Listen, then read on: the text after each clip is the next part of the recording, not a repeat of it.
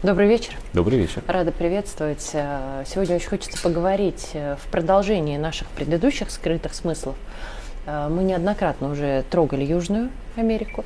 И тут, надо же, визит самого Лаврова туда. И не только в Бразилию, которая действительно очень много сделала для поворота, но и вот в Венесуэлу заехал и сделал заявление, которого на самом деле многие не ждали о том, что в любой момент Запад может обмануть. По сути, это было сказано в лицо и так. Вот какой сигнал Россия отправляет на самом деле миру, а, и что может поменяться в свете того, что уже произошло? Мне иногда хочется верить, что Сергей Лавров читает тексты в Царьграде.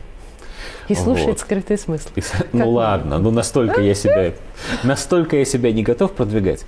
Вот, читает тексты в Царьграде, потому что то, что он говорит о многополярном мире, то, что он говорит э, в эти дни о новом мире, который строит Россия вместе с другими независимыми державами, и то, что говорим мы, это практически одно и то же, и часто это совпадает даже текстуально, одними и теми же словами. Лавров говорит, что долгосрочное сотрудничество с Западом невозможно. Но невозможно не только для России, на которую обрушились колоссальные санкции. Оно невозможно не только для Ирана, с которым у нас своеобразное соревнование по количеству этих самых санкций. Мы уже... Оно стало... Мы на, да, да, на данный на момент месте. мы удерживаем первое место. Уже почти год. Да. Вот, но все еще может измениться. Вот, соревнование не окончено.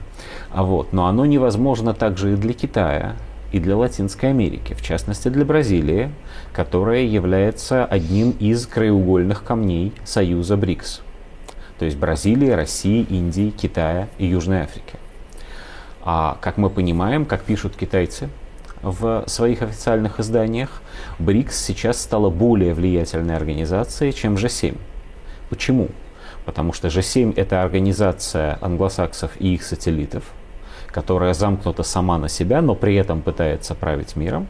А БРИКС, напротив, это открытая организация, в которой никто никем не пытается править, а напротив, это организация, которая пытается а, создать условия для равноправного существования, сосуществования. Да и, откровенно говоря, помочь в чем-то. Совершенно верно. Разных государств и цивилизаций, разнообразных экономик. Вот сейчас банком БРИКС а, рулит бывшая президент а, Бразилии, вот, по этому поводу президент Бразилии побывал в Китае, где сказал очень важные слова, в том числе и о том, что именно США и НАТО виновны в конфликте на Украине. Визит Сергея Лаврова в Латинскую Америку в каком-то смысле можно рассматривать как ответный, дружественный визит, вот, а, в котором уже Лавров произносит очень важные слова о том, что независимость стран Латинской Америки от влияния североамериканского самозванного гегемона также важна для России, как для самих этих стран. Потому что Россия, говорит Лавров, она строит мир, в котором интересы каждой державы являются равноважными. Это не значит, и это очень важный момент, который я постоянно повторяю в этих программах, и с которым, я думаю, Сергей Лавров согласился бы. Это вовсе не значит, что Россия считает, что все всегда со всеми в каждый момент времени могут договориться. Нет. Ты на самом деле можешь брать выше. И Владимир Путин об этом говорил, и поэтому по-любому об этом, в этом согласен с тобой. Вот. А, наоборот, эти интересы могут не совпадать, могут высып... э, возникать споры и даже локальные войны. Но не может возникнуть ситуация, когда некий самозваный гегемон пытается уничтожить все другие цивилизации, все другие культуры, чтобы всем навязать одну – с другой стороны, именно с другой стороны, что сейчас пытается сказать Запад по поводу России и, кстати, теперь уже и по поводу Китая. А раньше говорил это по поводу Ирана и по поводу, например, Северной Кореи. А он, Запад говорит, мы их изолируем. Мы, человечество, присваивает он себе такое право, их изолируем от общего, значит, правильного хода истории. Мы на правильной стороне улицы, мы знаем, куда идти, а эти, значит, стоят отдельно в сторонке. Что говорит Лавров? Лавров говорит, Запад оказывается изолированным. Не то чтобы в рамках одной страны, вот даже не то чтобы в рамках одного континента, Северная Америка, Австралия, Европа, западная и центральная, Великобритания. Это довольно большое пространство. И там живет довольно много людей, целый миллиард. Самозваный, опять же, золотой миллиард.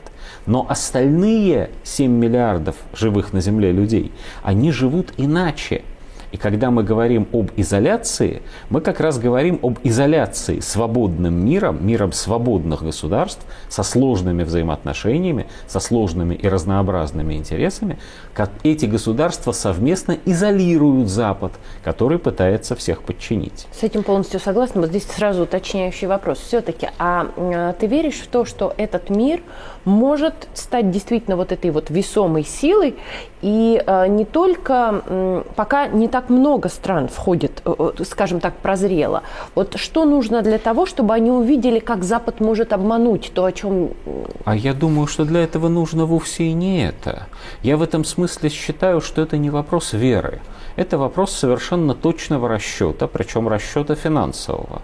Вот не далее, как сегодня, я читал, как, как ни странно это звучит в Телеграме, высказывание одного американского миллионера. Ну, он так себе миллионер, один из многих, основатель какого-то там хедж-фонда. Вот. Он очень простую вещь говорит. Он говорит, доллар – это ведь по сути долговое обязательство Соединенных Штатов. И нет, пишет он, ничего удивительного в том, что со временем становится все меньше людей, которые готовы держать у себя на руках и пытаться зарабатывать на этих рискованных долговых обязательствах.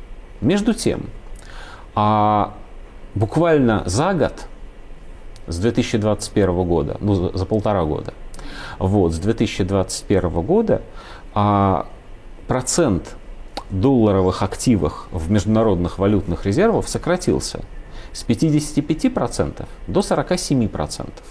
Это абсолютно наблюдаемый факт, по этому поводу нельзя спорить. Так вот, экономисты этих американских, что очень важно, хедж-фондов, которые считают прибыли и убытки, которые работают в интересах своих акционеров, которые вкладывают туда деньги, они посчитали, что мировая гегемония доллара закончится, когда процент доллара в международных э, резервах сократится до 40%. Обрати, пожалуйста, внимание, не до нуля, не будет этого. Вот. И не надо этого не нужно даже и желать, потому что это была бы катастрофа совершенно невероятная экономическая, мировая. Как только 7% осталось, как только а, значит, процент доллара в этих резервах сокращается до 40%, мир обнаруживает, что он стал другим, потому что на месте доллара есть разнообразные, подчеркиваю, разнообразные другие валюты. И в этих других валютах страны между собой торгуют, высчитывая сложным образом значит, курсы этих валют, взаимную покупательную способность и так далее. Вот уже прямо сейчас а, Катар с Китаем торгуют частично за юани. Это важно. Вот Бразилия, вышеупомянутая, подписала с Китаем аналогичное соглашение. Иран вот Россия увеличивает значит, количество процент юаня в своих золотовалютных резервах. Вот мы договариваемся с Ираном о том, чтобы торговать, как ни странно это звучит, не за рубли и не за иранские реалы, а за специальные токены, за вновь созданную, по сути, цифровую валюту специально для этих взаиморасчетов. Все это сложнее, чем раньше, когда можно было значит, кросс-курс считать через доллар, и этим ограничивается. Но все это ведет к независимости торговли и к созданию сложных торговых балансов, которых раньше не было. Вот эти сложные торговые балансы и будут означать наступление мира, в котором США больше не могут являться гегемонами, потому что единственным а даже не материальным, но, по крайней мере, реальным основанием этой гегемонии было то, что США, по сути, выпускала единственные деньги, которые имели в мире хождение для всех. Для всех они стоили примерно одинаково. Этого не будет больше. Что касается обмана в США, ну, Твое я думаю, срок. я бы сказал, что это произойдет в ближайшую пятилетку. Я бы сказал, а, и я полагаю, что очень многие, особенно в Латинской Америке, со мной согласились бы, что существует не нулевая вероятность, что это произойдет гораздо быстрее. И я бы сказал, что этот срок очень сильно зависит от того, чем и главное, когда закончится специальная военная операция России на Украине. Если у США будет возможность хотя бы некоторым странам мира доказать, что они являются победителями что они остановили русскую агрессию, это фраза в кавычках, естественно, или там нанесли России поражение, то а, они удержат свою гегемонию значительно дольше. Если США, как это было в Афганистане, будут вынуждены признать, что да, у нас что-то не получилось, ну пусть хотя бы в такой формулировке, мы были вынуждены отступить, а это будет очень э, быстрое поражение финансовое, экономическое, именно что в мировом масштабе.